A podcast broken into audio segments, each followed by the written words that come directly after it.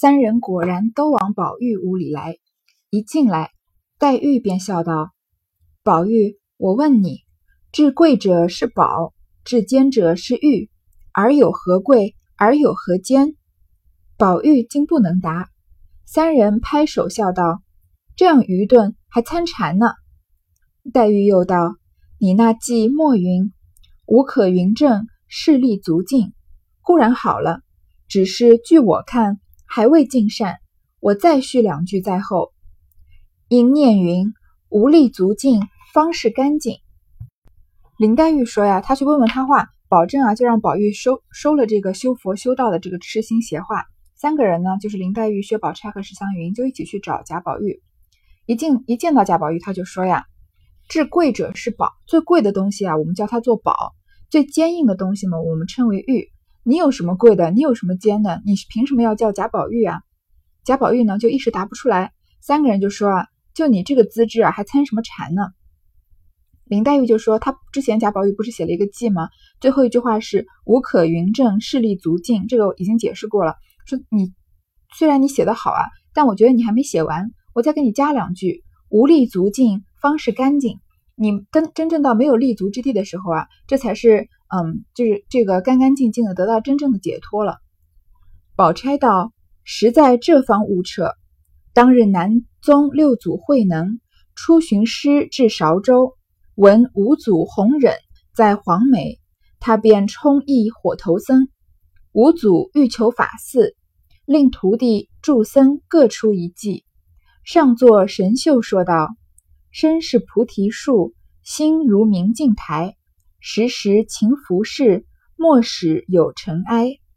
彼时慧能在厨房兑米，听了这戒这计，说道：“美则美矣，了则未了。”因自念一计曰：“菩提本非树，明镜亦非台，本来无一物，何处惹尘埃？”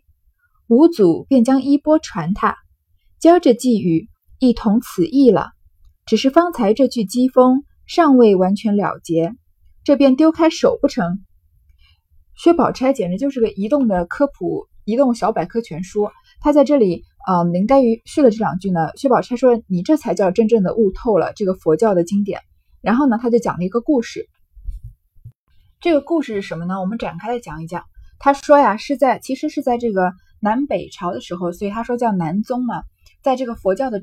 禅宗啊，传到了第五祖。嗯，佛教的这个祖师爷算是按资排辈，第一祖、第二祖、第三祖、第四祖、第五祖。然后呢，前面的一个死了，就由死掉的那个呢，指认他接下来继任的这个。所以呢，南北朝的禅宗传到第五祖了。第五祖的人呢，这个嗯，这个禅宗叫做弘忍大师。弘忍大师呢，当时在湖北的一个叫做黄梅的地方开坛讲学，他手下呀有很多弟子，上百个。其中呢，这个佼佼者呢，就是他的大弟子，叫做神秀大师。而这个神秀大师呢，也是大家公认的一个，呃，这个继承第五组这个衣钵的继承人，也就是大家都看好神秀大师是第六组了。然后呢，弘忍第五组渐渐的老去的时候呢，要在他弟子中真正的开始寻找一个继承人了。他就叫他们徒弟啊，给他的所有徒弟出了一个考题，叫他们做一个记。这个记我们反复说过了，就是有禅意的这个佛教的一种文体，也是一种诗体吧。其实看谁写的好呢，他就把这个衣钵传给谁。这个时候呢，呃，这个神秀大师呢，他很想继承这个衣钵，成为第六祖，但是呢，他又怕呢，由于要出于这个继承衣钵的目的去做这个记呢，违反了这个佛家的嗯无为和四大皆空的这个意境，所以呢，他就半夜起床啊，在院墙上写了一首记。这个记怎么写呢？说。身是菩提树，心为明镜台。时时勤拂拭，勿使惹尘埃。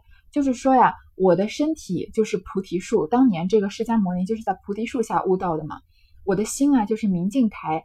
就是说我时时刻刻的去照顾自己的心灵和境心境，时时都勤拂拭他们，勿使惹尘埃。不断的用不断的修行啊，来抗拒外面的诱惑和邪魔。这种嗯，可以说是一种入世的心态，强调。就是修行的作用，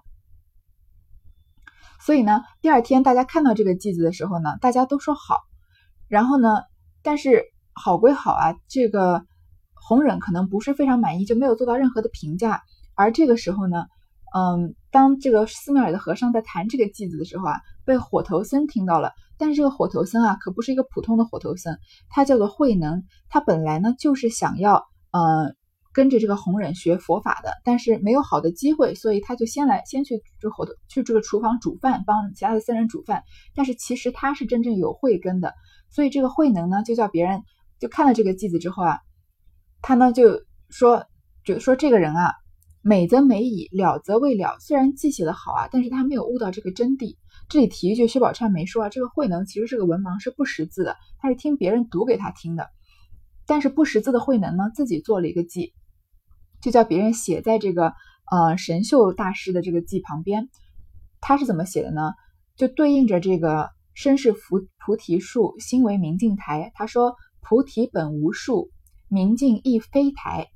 然后神秀写时时勤拂拭，勿使惹尘埃。他就说呀，本来无一物，何处惹尘惹尘埃？我们就可以看出是一个不，嗯，完全跟这个神秀不在一个境界的，嗯，是一个出世的和一个有大智慧的人，嗯，能写出来的这个记了吧？还很符合这个禅宗的这种四大皆空啊，和这个有一种顿悟的这种理念理念。他的意思呢，就是。你说你的身体是菩提树，你的心是明镜台，但是菩提树不存在，明镜台也不存在。这个世界啊，本来就是空无一物的，这个世间万物都是一个空字。如果你心里面本来就是空的话呢，那就不存在什么抗拒外面的诱惑，任何事情啊，从你的心上穿过都不会留痕迹。所以呢，你也不可能惹到什么尘埃，也不需要服侍了。这是一个非常高的境界，领略到这个境界的人就是开悟了。然后这个弘忍大师看到这个偈之后呢。发现是慧慧能写的，于是呢，他就把这个他的衣钵啊传给慧能了。这中间还有一个一小段，薛宝钗没有说呀，是说他叫了慧能，然后当着他的和其他僧人的面说这个写的乱七八糟，胡说八道，就把这个记给擦掉了。然后呢，就在慧能的头上打了三下就走了。然后大家都把慧能嘲笑了一通，但是只有慧能啊理解了这个五祖的意思，他就在夜晚上三更的时候去了弘忍的禅房。那里呢，弘忍就向他讲解了《金刚经》这个佛教重要的经典，然后就把衣钵传给了他。后来呢，嗯，这个延伸的故事啊就不再说了。总之，这个慧能就继承了衣钵，成了第六祖了。那薛宝钗讲这个故事呢，其实就是说林黛玉才加了这个无力足尽方是干净啊，才达到了慧能这种顿悟的境界。然但是呢，他说方才这句讥讽尚未完全了结。这便丢开手不成？击风啊，其实就是呃有一个动词叫打击风，是一个佛教佛教用语啊，就是说嗯禅师或者什么禅禅僧啊，用跟别人对击或者嗯这个教育的方式，以这种意欲深刻的这种好像没有逻辑性的言语啊，来表现自己的境界或者考验对方，其实就是佛教意义上的一种辩论。黛玉笑道：“彼时不能答，就算输了，这会子答上了也不为出奇。只是以后再不许谈禅了，连我们两个所知所能的，你还不知不能呢，还去参禅呢。”宝玉自己以为觉悟，不想忽被黛玉一问，便不能答。宝钗又比出语录来，此皆素不见他们能者。自己想了一想，原来他们比我的知觉在先，尚未解悟。我如今何必自寻烦恼？想必便笑道：“谁又参禅？不过一时玩话罢了。”说着，四人仍复如旧。宝钗问：“这个机锋不打了吗？”因为黛玉不是问了这个贾宝玉话吗？林黛玉说：“我一问啊，他答不上来。这会就算答上来了，也不算什么，也没有什么了不起的了。但是以后呢，不准再谈这些佛啊道的，因为啊，就连我们两个，就是说林黛玉和薛宝钗啊所知道的。”贾宝玉，你还不知道呢，你还去参什么禅呀？我们还没去参禅，你去参什么禅？然后贾宝玉呢，就觉得好像自己确实比林黛玉和薛宝钗领悟的慢，领悟的差，就说我何必去自寻这个苦恼？所以他一时想到的这些，嗯，能者劳啊，智者，嗯，这之前讲的那些无能者无所求啊这些的，他就一下子就跳脱出那个想法了，然后就说啊，这不是参禅，不过是一时的玩笑话罢了。说着呢，四个人就这么和好了。这段这个贾宝玉啊，被林黛玉和史湘云嫌弃，然后自己参出禅道的这一段就这么结束了。忽然人报，娘娘差人送出一个灯谜几，命你们大家去猜，猜着了，每人也做一个进去。四人听说，忙出去至贾母上房，只见一个小太监拿了一盏四角平头白纱灯，专为灯谜而制，上面已有一个。众人都真看乱猜，小太监又下谕道：“众小姐猜着了，不要说出来，每人只暗暗的写在纸上，一齐封进宫去，娘娘自验是否。”宝钗等听了，近前一看。是一首七言绝句，并无甚新奇，口中少不得称赞，只说难猜，故意寻思。其实一见就猜着了。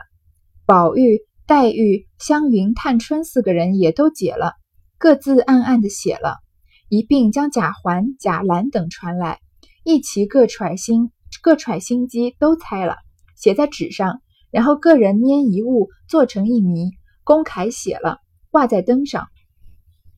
和好的事情结束了呢，就出了出现了另外一件事情，就是嗯这段的下半部分智灯谜贾政悲称语，什么呢？这个宫里的娘娘，宫里还有什么娘娘？不就是元春娘娘吗？这个元春啊，差人送出一个灯谜，然后呢，这是小太监来传话的，叫大家这个兄弟姐妹们一起猜啊，猜完了呢，每个人也做一个谜让娘娘猜，所以呢，就来到贾母下上房。灯谜我们现在不太有了，以前这个元宵节的时候还会猜灯谜的。他拿了四角平头的白纱灯，因为是白底的嘛，所以比较好写字，所以他是专门为灯谜制的这个灯笼。上面呢已经写了一个，大家都乱猜。这个小太监就说啊，猜到了不要说出来，写在纸上呢，让娘娘看，让娘娘呢自己就自然会知道你们猜的对不对。薛宝钗一看啊，是一个七言绝句，但是呢其实没什么了不起的，她一下就猜着了。但是呢，因为娘娘介于娘娘是宫中的娘娘，所以她还是得称称赞她说哇，这个灯谜写的真好，真了不起，怎么猜也猜不到。嗯，这也是嗯，薛宝钗作为高情商人类的行动中的一部分基本礼节。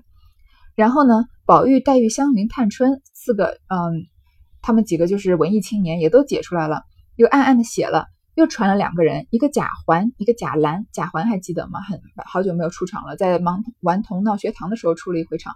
是这个李纨的儿子，也是贾宝玉的嗯亲哥哥的嗯儿子，他已故的亲哥哥的儿子。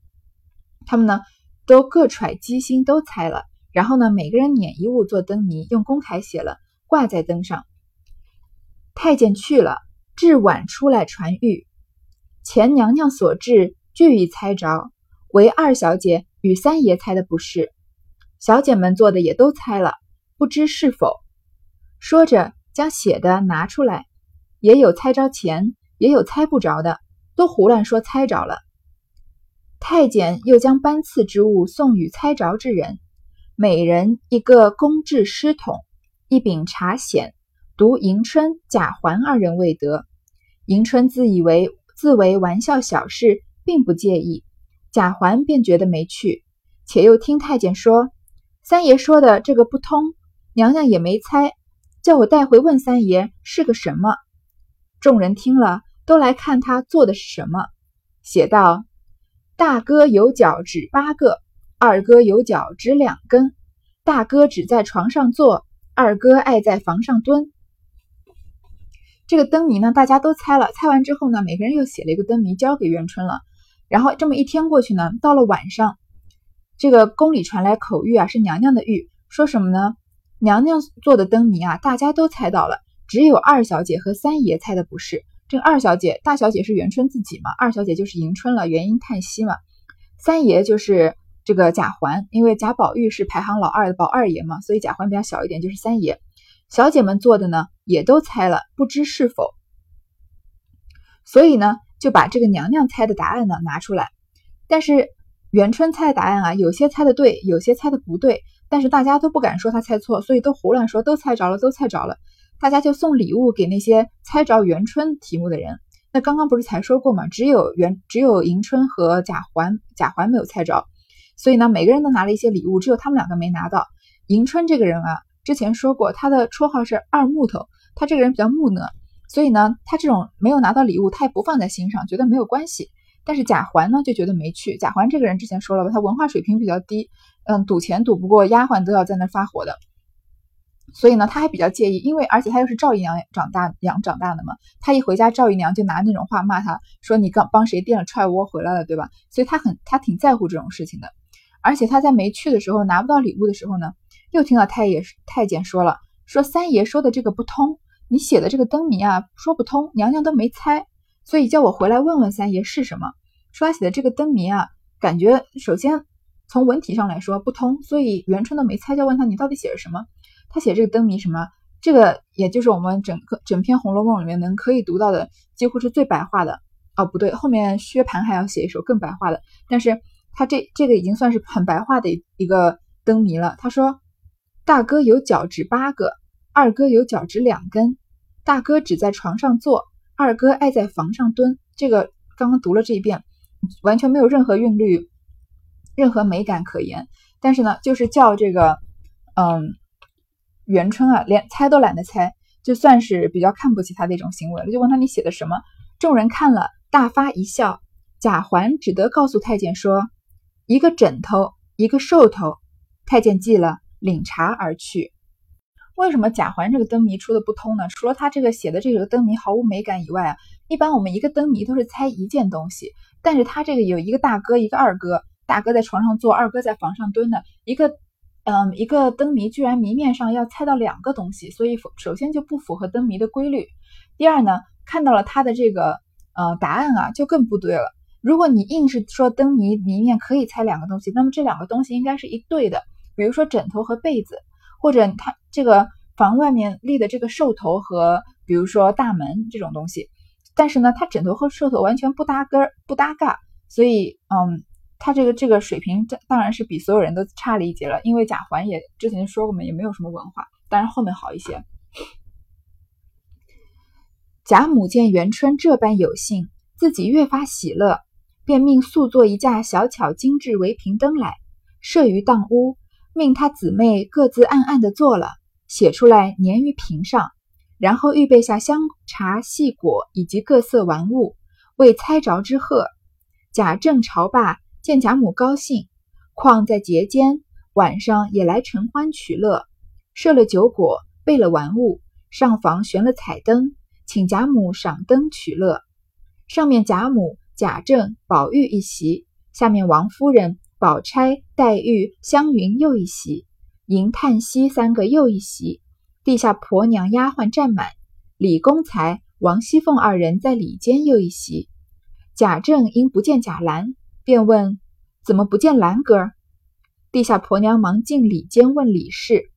李氏起身笑着回道：“他说方才老爷并没去叫他，他不肯来。”婆娘回复了贾政，众人都笑说：“天生的牛心古怪。”贾政忙遣贾环与两个婆娘将贾兰唤来，贾母命他在身旁坐了，抓果品与他吃，大家都说笑取乐。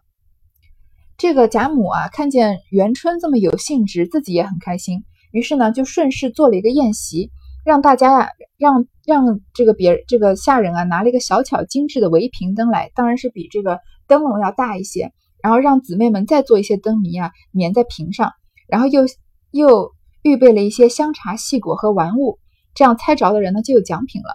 这个贾政呢，这个时候正好刚下朝，他自己的亲妈贾母嘛，见他高兴啊。就也来一起凑热闹，所以这个宴席一下就办大了，一下这个上首府这个首席就做了贾母、贾政和宝玉。你想想看，贾贾宝玉他亲爹在那边，还记得那个呃大观园一日游的时候吗？贾宝玉还能像平常那样表现吗？一定非常拘谨的。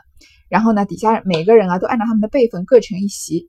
这里突然写到一个细节，说贾政没有看到贾兰，就说怎么没见到兰哥，就赶快进去问李氏、李公才，也就是李纨啊，贾兰的妈妈。结果李纨回说啊。他说：“方才老爷并没有去叫他，他不肯来，这奇不奇怪？贾兰，你是什么人？难道你要你亲爹去叫你才来？不叫你就不来吗？”这里啊，大概能看出来，其实《红楼梦》对贾兰的描写，一直到第八十回结束的时候，都是不不太多，寥寥几笔。但是在这些细节上面可以看得出来，贾兰内心是一个很冷漠、很孤僻的人。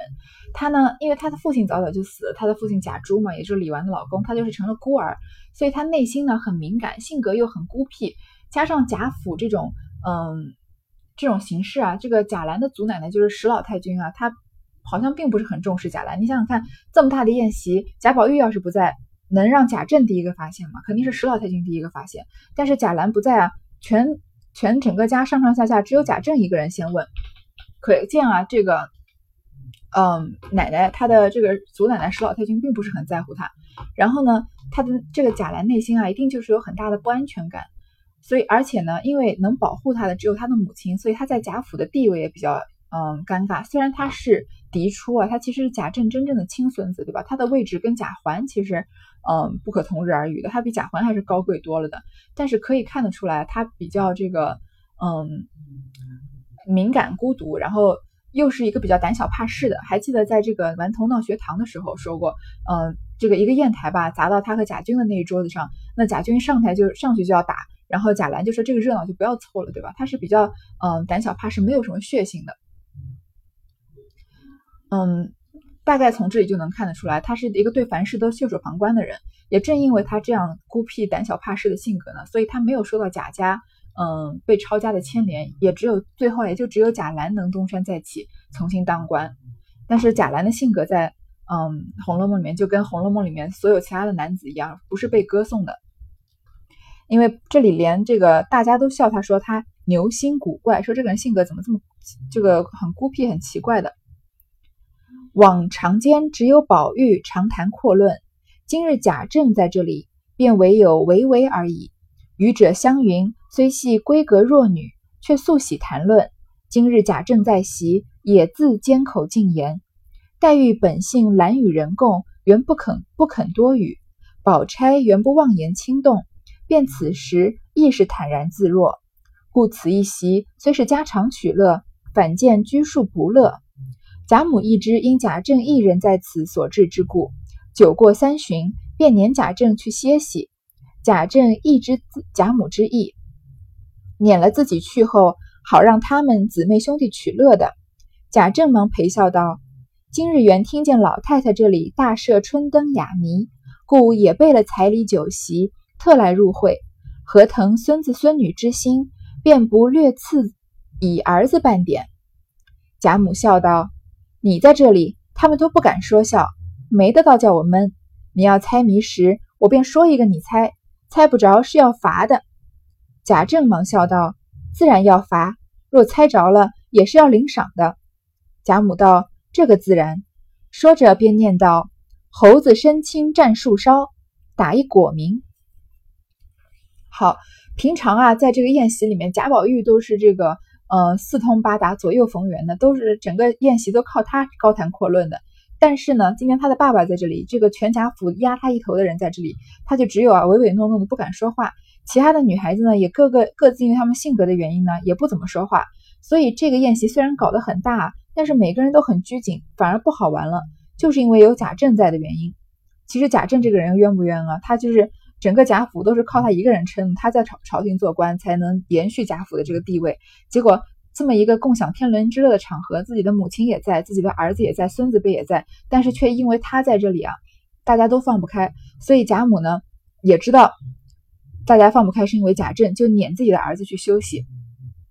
我读到这里啊，也挺为贾政叹一口气的。